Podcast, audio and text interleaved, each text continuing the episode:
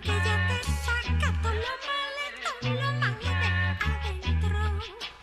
Escucha Platicando con el Condado en la 1010, un programa para que usted pueda interactuar directamente con expertos del Condado de Santa Clara y obtener información más relevante en materia de COVID-19. Escucha al doctor Marcos Gutiérrez y a expertos del Condado compartir información importante para usted y su familia. Traído a usted gracias al apoyo del Departamento de Salud del Condado de Santa Clara. Para información relacionada con el COVID-19, visite sccgov.org diagonal coronavirus. Y hemos llegado a dicho programa, damas y caballeros. Ya tenemos a Rosana Drummond en el teléfono, tengo entendido. Bienvenida, Rosana.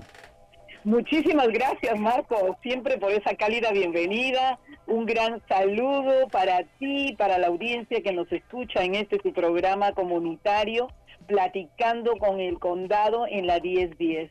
Y como sabes, Marcos, hoy entrevistaremos a Ricardo Romero Morales. Y Ricardo, como referencia, es oficial principal de información pública del Centro de Operaciones de Emergencias de COVID-19 del condado de Santa Clara. Y creo que ya lo tenemos en línea a Ricardo. Confírmame, Marcos. ¿Correcto? Muy Hola, bien, hola, ¿qué hoy conversaremos sobre la dosis de refuerzo contra el COVID-19 y las dosis adicionales para individuos inmunocomprometidos. Ricardo, bienvenido a Platicando con el Condado en la 1010 y, y cómo te encuentras el día de hoy. Bueno, pues muchísimas gracias por tenerme aquí una vez más y es un placer traer esta información a nuestra comunidad. Muchísimas gracias, Ricardo, por esas palabras.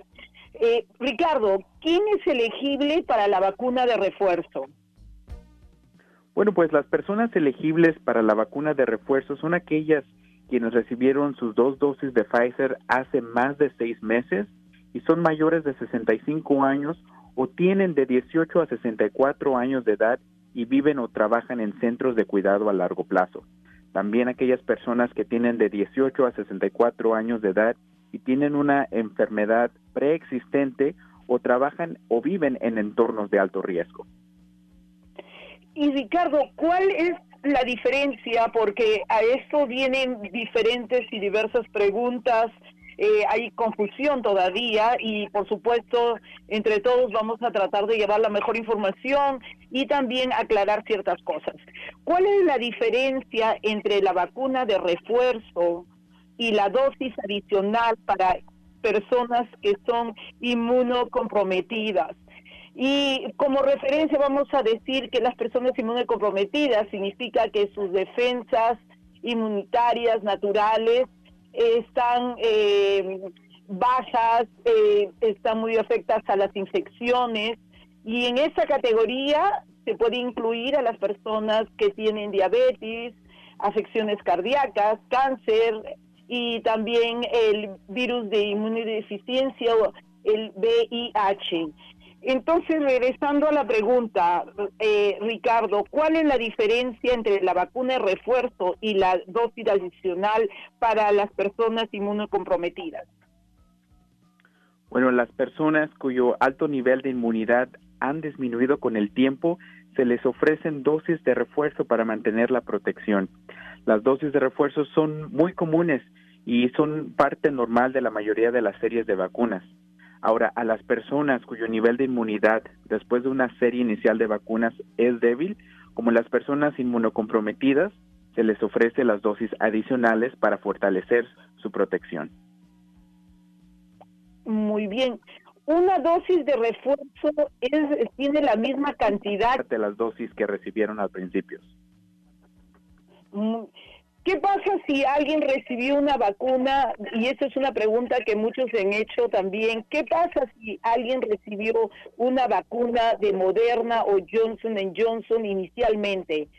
¿Pueden recibir la vacuna de Pfizer, que actualmente es la que está autorizada como refuerzo? Bueno, en este momento no se recomienda mezclar marcas de vacunas. Todas las vacunas continúan mostrando un alto nivel de protección contra enfermedades graves, hospitalizaciones y muerte si experimentan un caso de COVID-19 después de la vacunación. Muy bien. recibir una vacuna de refuerzo elimina la necesidad de más precauciones, como por ejemplo el uso de la mascarilla. ¿Eliminaría esto si una persona eh, recibe también su vacuna de refuerzo?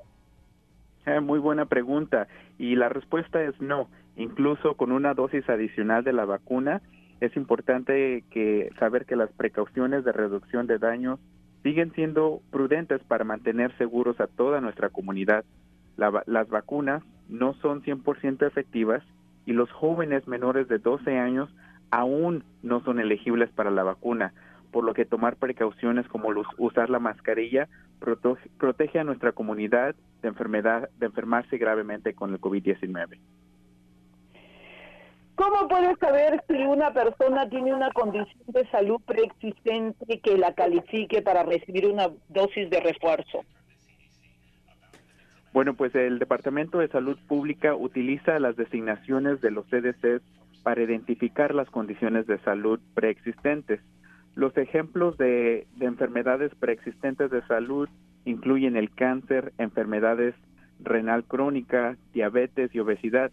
Más sin embargo, la definición también se extiende a aquellos que se han visto afectados por inequidades sistemáticas de salud y sociales, reconociendo que la desigualdad también es una contribución a los resultados negativos de salud y una dosis de refuerzo puede ser beneficiosa para los afectados.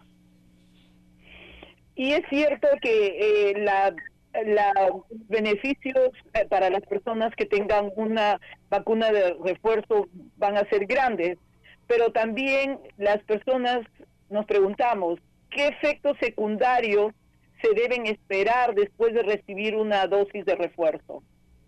Muy buena pregunta. Pues los efectos secundarios de las dosis de refuerzo deben ser los mismos efectos secundarios leves que la gente recibió cuando recibió sus primeras dosis de vacunas, los cuales incluyen pues a un brazo adolorido ahí en el lugar donde le pusieron la inyección, y síntomas leves similares a los de la gripe. Esos son algunos de los síntomas normales y los cuales demuestran que su cuerpo está reconstruyendo la inmunidad al COVID-19. Muy bien. ¿Cómo la persona en su lugar de trabajo eh, la van a calificar para, para decirle que necesita una dosis de refuerzo?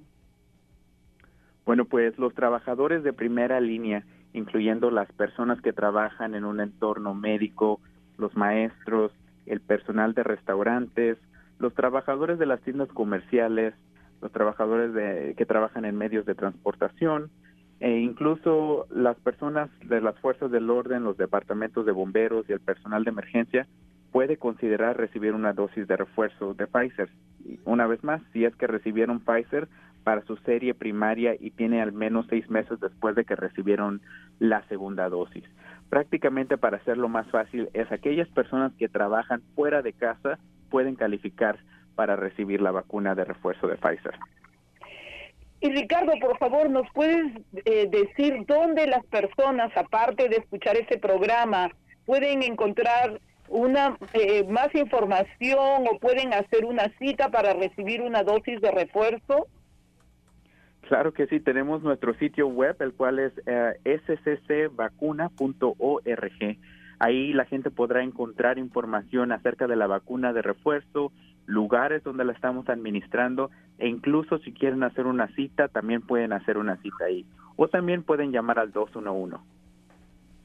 Muchísimas gracias por tan excelente eh, información para que las personas puedan, eh, ahí van a encontrar la información que necesiten, pero por como un adelanto, Ricardo, ¿qué necesitan llevar cuando van a una cita para una vacuna de refuerzo?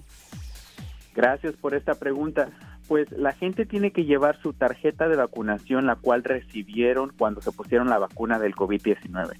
Esta, esta tarjeta de vacunación nos va a ayudar a saber si es que sí recibieron la dosis de Pfizer al menos seis meses atrás. Si la gente ah, no tiene ya o perdió o extravió su tarjeta, es, ah, es mejor que lleven una identificación para así poderlos buscar en el sistema. Perfectamente bien. Perdón, eh, Roxana, eh, perfectamente bien, damas y caballeros. ¿Tenías una otra pregunta, Roxana? Eh, no, Marcos, te cedo la palabra porque sé que también tú tienes preguntas eh, y por favor adelante. Y queremos abrirle el, espacio a nuestro público, tal y como dice, ¿verdad? Eh, la propaganda para este programa, damas y caballeros. Si usted tiene algún comentario, alguna pregunta, este es el momento. 415-552-2938. Con mucho gusto estaremos tomando sus comentarios, sus llamadas telefónicas. A lo mejor usted ya se hizo un mix and max, mix and match. Y eso es lo que le voy a preguntar precisamente a nuestro invitado primero. Cuando dice eh, mi estimadísimo Ricardo Romero Morales, damas y caballeros, es el oficial principal de información pública del Centro de Operaciones de Emergencias de COVID-19 en el condado de Santa Clara. Cuando dice que todavía no podemos mezclar, o sea que si yo me di la Johnson, eh, preferible que no eh, comience a darme la Pfizer. ¿De dónde ustedes están agarrando esa información? Por, ¿Quién es el que dice que no deben de, de- de mezclarlas? Muy buena pregunta, Marcos. Pues mira, de la forma como funciona es que ah, estas, estas compañías mandan su serie de datos y pruebas a la FDA para que la FDA pueda aprobar el uso de emergencias. Y de ahí el FDA se las manda a los CDCs para que la CDC también dé su visto bueno y puedan autorizar esas vacunas. En estos momentos solamente la vacuna de Pfizer ha sido autorizada para su uso de refuerzo. Mas, sin embargo, esperamos que en las próximas semanas la vacuna de Moderna y Johnson Johnson también puedan ser ah, autorizadas para su uso de emergencia como vacunas de refuerzo. Y es exactamente lo que dijo el cirujano general hoy por la mañana, damas y caballeros, como lo estábamos escuchando antes del programa, ¿verdad? Que sí, efectivamente, el doctor Vivek Murthy le preguntan sobre el tema, él explica con detalle sobre lo que tiene que ocurrir antes de aprobar el mix and match, o sea que le mezclé usted la Johnson y otras. Eh, escuchemos al doctor. And from the CDC about the mix and match studies, but also about boosters from Moderna and Pfizer. Y obviamente, ¿verdad? El caballero está hablando sobre el proceso que tienen que pasar estas dos organizaciones, el CDC y el FDA, antes de aprobar algo. Vaccine recipients. There are four steps to that process. Cuatro pasos para el proceso. The FDA advisory committee meets, then the FDA will render a decision. The CDC advisory committee meets, then the CDC will render a decision. En otras palabras, tienen comités que hacen su decisión, le entregan todo el data, toda la información a la organización en sí y ahí se hace la, la decisión. The advisory committees provide advice, but ultimately it is the agencies themselves that will make the final decision. Y las agencias van a hacer la decisión final. Entonces el caballero le pregunta que si en este momento eh, alguno de sus pacientes, de pacientes del doctor, hubiera mezclado las dos. El doctor como que diplomáticamente esquivó la pregunta, ¿verdad? Y dice, bueno, eh, habla con tu doctor si es que has hecho eso, eh, y, pero no contestó qué él haría. Pero dice él que no están recomendando todavía y eso lo está reflejando obviamente Ricardo Romero Morales. Quería aclarar eso. También, damas y caballeros, pues eh, siempre recibo algunos emails, ¿verdad? Algunos textos hablándome sobre la idea de que nosotros estamos tratando de vender algo que no estamos tratando de vender. Estamos tratando de traerles información, damas y caballeros, eh, lo más verídica que podemos para que todos hagamos decisiones inteligentes. Por favor, ya yo personalmente creo que esto de que si me vacuno o no me vacuno ya pasó, ese tren ya pasó. Estamos tratando de eh, pues controlar algo que nos ha llegado, que es la epidemia. Atención a esto, por favor. Vamos con las llamadas. Buenos días, aló. Sí, buenos días. Eh, una pregunta. Yes. Ah, mi, mi hija antes era casada y ahora que se divorció y en su tarjeta le aparece el nombre del, de casada, pero ¿cómo puede hacer el cambio ya con, con- con su apellido actual? Bueno, muy buena, muy buena pregunta. Pues lo que puede hacer es llevar su identificación a donde se vacunó, si, si se vacunó aquí en, en el en el condado de Santa Clara con su identificación y comprobante de que se cambió el apellido y con eso es suficiente. O sea que eh, básicamente nomás lleve sus IDs y eso se va a lograr, caballero. Muchas gracias, muy buena pregunta porque no solamente porque uno se divorcia cambia el nombre, a veces, ¿verdad? Cambia uno nombre porque, eh, porque quiere cambiar su nombre. Vamos con otra llamada telefónica. Buenos días, ¿con quién hablamos? Aló. Bueno. Sí, ¿qué tal? Dígame. ¿Mío? Sí, con usted. Sí, eh, bueno, ya yo creo que ya contestaron la pregunta, pero ¿qué pasa si si yo, yo recibí la moderna y voy y no, me- no, me, no me la pueden poner la Pfizer, ¿verdad? Porque estoy con, yo padezco de diabetes. Bueno, en estos momentos, ah, lo que es para la, la, vacuna de refuerzo de Moderna, estamos esperando la aprobación de la FDA y la CDC, que esperemos que pase en las próximas semanas. Ah, más sin embargo, sí le recomiendo que, que platique con su doctor acerca de su caso, porque es posible que pueda que califique para la dosis adicional. Esto quiere decir que si su sistema inmunológico es débil, es posible que usted pueda completar su serie de vacunación con una tercera dosis debido a su condición médica. Y en estos momentos la vacuna de Moderna sí está autorizada para hacer eso.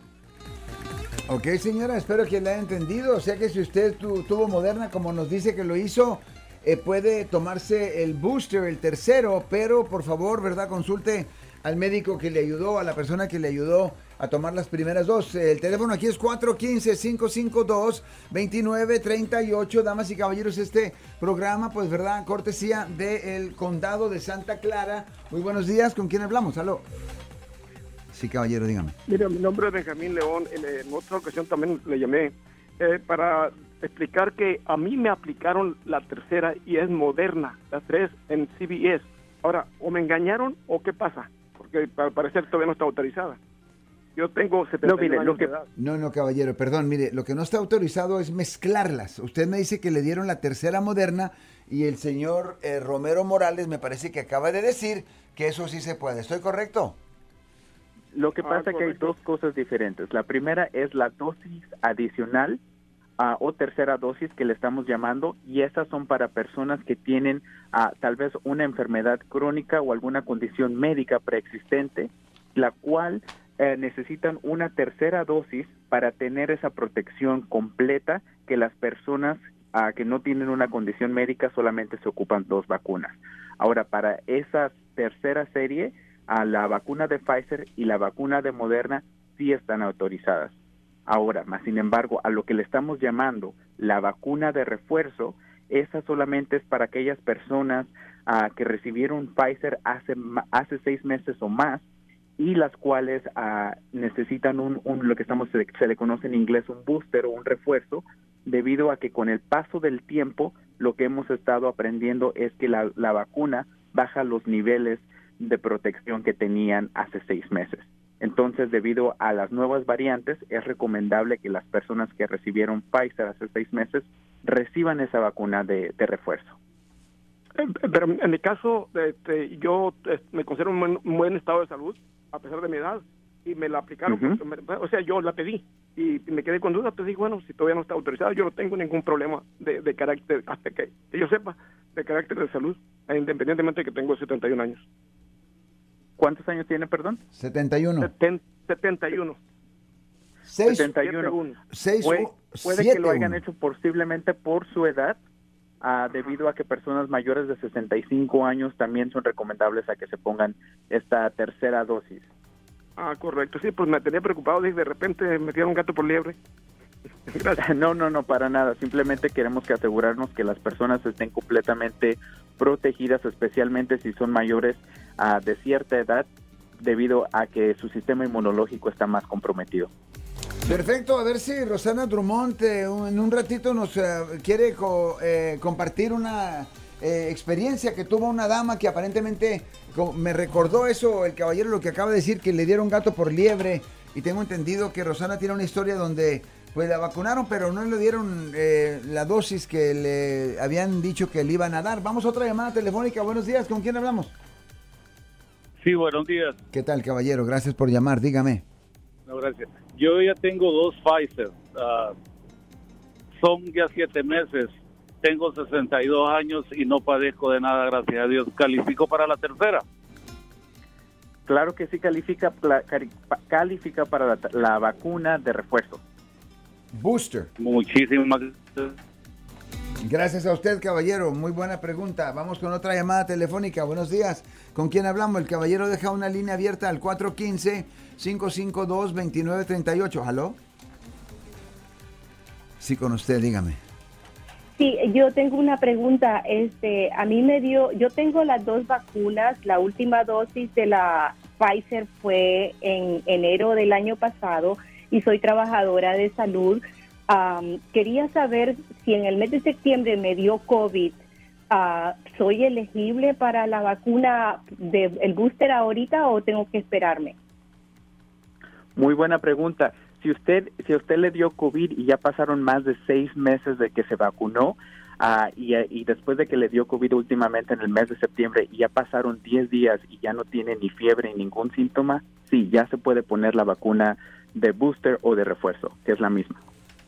Ok, muy bien, muchas gracias. Y señora, una pregunta, ¿usted ya se había vacunado, le dio COVID, cómo le fue? Pues todo muy bien, fue como una simple gripe y me no tuve ninguna asfixia, fue como una gripe.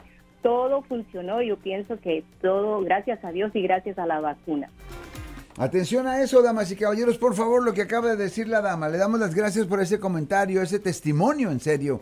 Ella deja una línea abierta al 415-552-2938. ¿Aló? Bueno. Bueno. Sí, sí, está, sí, sí, sí es usted, dígame. Buenos, buenos días. Buenos días.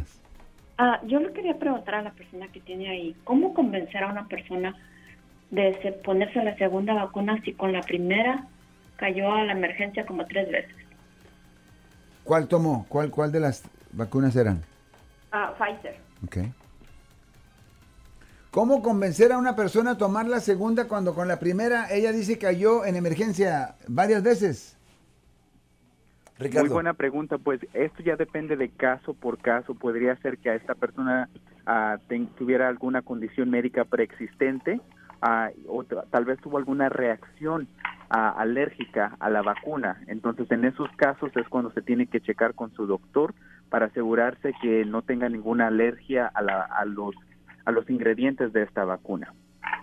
Y señora, ¿cómo se dio cuenta usted o cómo es que usted viene a creer que fue la vacuna la cual envió a esa persona a la emergencia varias veces? Ah, porque fue a los tres días de que se puso la primera vacuna, la vacuna, ah, empezó con muchas palpitaciones de su corazón y le hicieron MRI. Tres veces le digo que se fue a la emergencia. ¿Y qué le dijeron los doctors? Que no es, na- no es nada, porque eso les pasa a los menores de edad, no a la gente que ya tiene 30 años. Él tiene 30 años, le pasó eso, llegaron al hospital, y lo, lo- lo examinaron, le dijeron, no te preocupes, vete a tu casa. Sí, y ella seguía lo mismo, que Hola. no se podía ni levantar porque tenía muchos mareos y palpitaciones y duró tres semanas, tres semanas ah, en la casa que no podía salir. ¿Y los doctores dijeron es por la vacuna específicamente? Ellos nunca aceptaron que era por la vacuna, Hmm, pero no le encontraron nada aparte. hmm. Eh, ¿Cómo la por eso ella se desanimó, ya no se quiso poner la segunda, pero pues ah, ella es maestra y no la quieren aceptar en la escuela. Ouch. Ah, un montón de problemas, ¿en qué dilema se metieron? sí. ¿Algún comentario, Ricardo? Me imagino que hay casos como ese, ¿no? Sí, son, son casos que a veces por la misma ansiedad que, que la gente puede que tenga, ah, en este caso no estoy diagnosticando a la persona porque no, Claro. en primer lugar ya eh, no soy médico, y, pero lo que puede que esté sucediendo es que esta persona tenga un poco de ansiedad a la vacuna, pero es muy importante que en estos momentos platique con un doctor para que puedan ah, identificar qué es lo que está pasando. Tal vez ah, sea que pueda aún recibir la otra dosis de la, de la vacuna de Pfizer, que lo puede hacer, ah, y estar solamente en observación a un largo tiempo, en vez de 15 minutos, tal vez 30 a una hora, para asegurarse que no tenga una reacción alérgica a esta vacuna. Bueno, perfecto. Tenemos dos minutos. Yo creo que no vamos a poder escuchar esa historia de Rosana Drummond. Será quizás en la otra ocasión. Rosana Drummond, prácticamente nos estamos despidiendo. Eh, Marcos, claro que sí, en la próxima oportunidad vamos a relatar esa historia y con mucho gusto un testimonio y también eh, me, me voy a despedir no sin antes recordarle a toda la audiencia que la vacuna no afecta la fertilidad, no provoca cáncer y es totalmente segura y eficaz para todas las personas mayores de 12 años. Ricardo, muchísimas gracias por estar con nosotros el día de hoy, con Marcos, conmigo y la audiencia que te escucha en este programa, platicando con el condado en la 1010. Y por favor también, antes que te despidas de la audiencia, nuevamente darnos eh, la información, donde las el número de teléfono, una eh, website donde pueden encontrar más información sobre este importantísimo tema de la dosis de refuerzo. Claro que sí, toda esta información la tenemos en nuestro sitio web, el cual es sccvacuna.org. Y hay que recordar que vacuna se escribe con B chica o B de vaca, o también pueden llamar al teléfono 211. Perfecto. Muchísimas gracias, Rosana Drummond. Estamos en contacto. Gracias. Thank you very much.